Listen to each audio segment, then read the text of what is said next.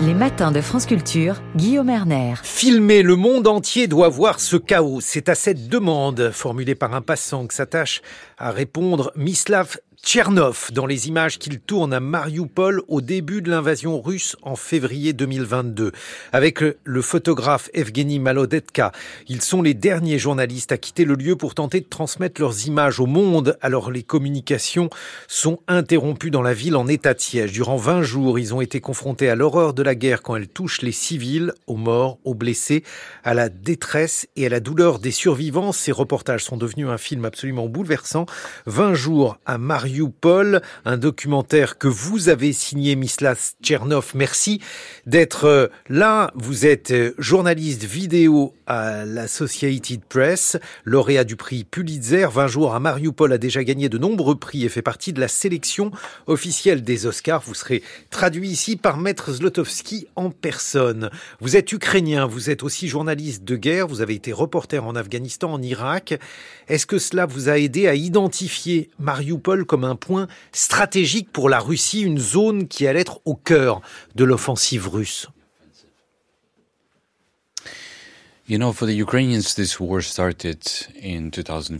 Vous savez, pour les Ukrainiens, la guerre a commencé en 2014 par l'invasion russe. Nous avons passé des années sur la ligne du front, essayer de comprendre la dynamique de la guerre, comprendre la raison d'être de cette uh, attaque. Et quand c'est devenu clair, je suis retourné en Ukraine de l'Afghanistan. Uh, Et c'était très clair à l'époque que là, l'escalade irait beaucoup plus loin que d'habitude. Si on regarde la carte, on voit la quantité uh, de forces, de soldats que la Russie a accumulé près de Mariupol, il était très clair que est-ce que la Russie allait attaquer toute l'Ukraine ou seulement la région de la Donbass? Peu importe.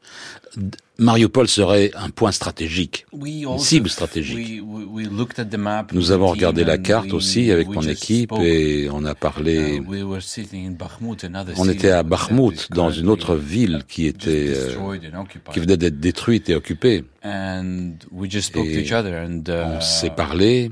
Et on s'est dit, est-ce qu'on est prêt à être encerclé par les forces russes uh, Est-ce qu'on est prêt à à y aller et à travailler. Et la réponse a été oui.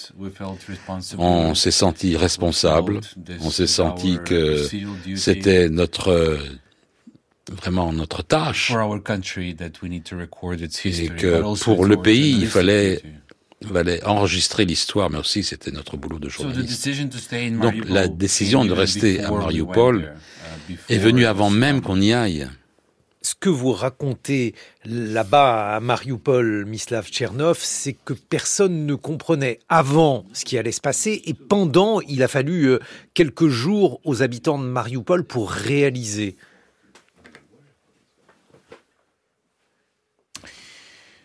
Je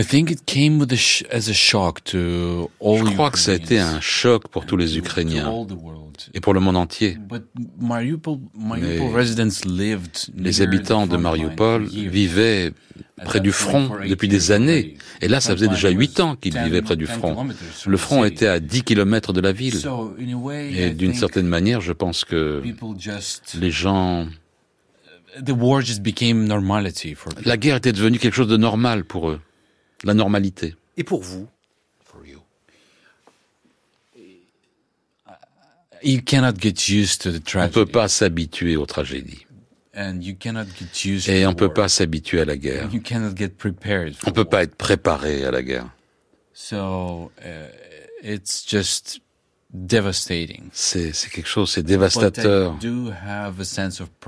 Mais j'ai un sens de ce que je fais, un sens du propos pourquoi je le fais. Et ça m'aide à aller de l'avant. Parce que lorsque l'on pense à l'Ukraine, eh, on se dit que finalement vous étiez aussi peu habitué que nous à la guerre avant évidemment 2014, Mislav Chernov, mais vous, vous étiez allé sur d'autres théâtres de guerre, je l'ai dit, en Afghanistan, en Irak. Le fait que vous ayez à filmer soudainement cette guerre euh, dans votre patrie,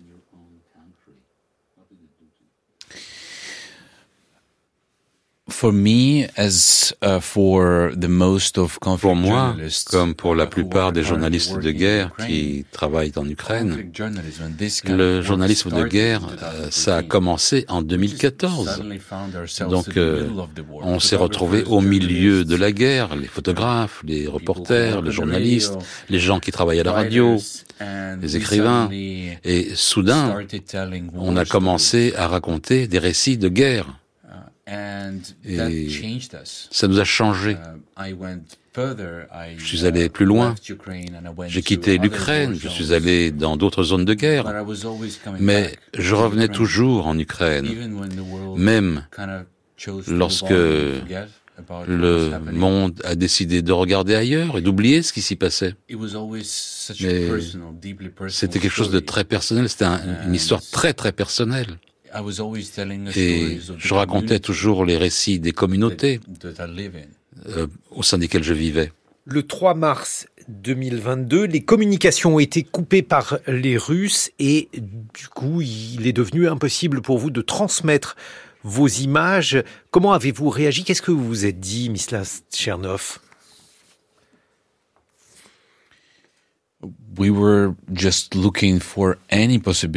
On cherchait toute possibilité de trouver une connexion possible.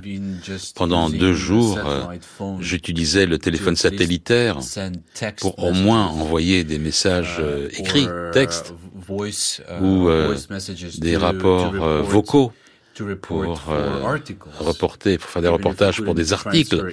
Même si on ne pouvait pas transférer des images, on pouvait au moins parler au rédacteur en chef, leur dire ce qui se passait. Uh, Et, mais c'était très stressant parce qu'il y avait tellement de choses importantes qui se produisaient. Uh, Et le stress principal venait du fait que c'était le début de l'invasion. Et les Russes disaient à tout le monde qu'ils ne prenaient pas pour cible des civils, mais c'était pas ce qu'on voyait. Donc c'était tellement important d'envoyer des images qui contredisaient ce faux narratif des Russes. Justement, Comment décidez-vous, Mislas Tchernov, de montrer ou de ne pas montrer certaines images parce que celles-ci sont trop dures? Si vous pensez au film, oui, il y a des images très dures. Je ne pense pas qu'elles sont dures parce qu'il y a tellement de sang. C'est parce que elles sont tellement émotionnelles, il y a uh, tellement de pertes, il y a tellement de deuil. Uh, Mais aussi, il y a beaucoup d'espoir. Tout ceci, c'est comme vraiment un, mélange d'émotions. On ne peut pas séparer les unes des autres. Les événements euh, avec de l'espoir, des événements tragiques, tout doit être montré ensemble. Parce que c'est ce que c'est ce que c'est la guerre. Comment imaginez-vous la suite maintenant? Well, uh, peu importe si le monde décide de soutenir l'Ukraine ou pas, ce que je dis maintenant vient de moi, parlant sur le front à des soldats ou dans les grandes villes aux civils. J'entends que peu importe si le monde oublie l'Ukraine ou l'aide uh, ou pas, les Ukrainiens vont continuer à lutter parce qu'ils luttent pour leur survie. Ils se battent pour euh, la démocratie, ils se battent pour la liberté. Mais ce ne sont pas des mots abstraits pour les Ukrainiens. Ce sont véritablement des choses extrêmement uh, réelles. C'est des buts réels qu'ils doivent protéger pour survivre.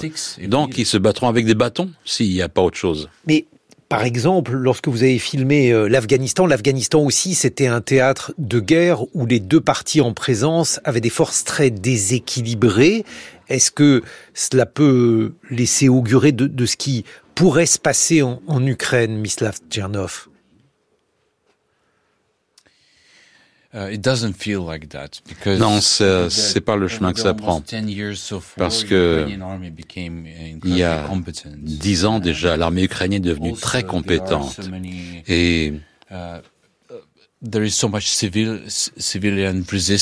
Il y a tellement de résistance civile,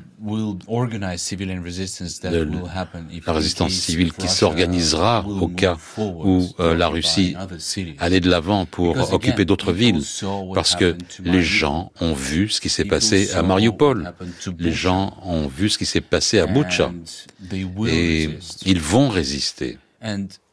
Et les Ukrainiens se sentent européens. Ils ont fait des choix. Ils ont fait le choix d'aller vers l'Europe en 2014. Et ils luttent pour ce choix. D'une manière qu'ils sentent qu'ils se battent pour l'Europe entière. Mislas Chernov, votre film 20 jours à Mariupol, qui est multiprimé, sélectionné pour les Oscars, sera disponible sur France TV dans la collection Le Prix de la Liberté à partir du 21 février. Merci d'avoir été avec nous ce matin. Merci, maître Zlotowski, d'avoir traduit ce journaliste. Dans quelques secondes, Alexandra Delbo avec Science.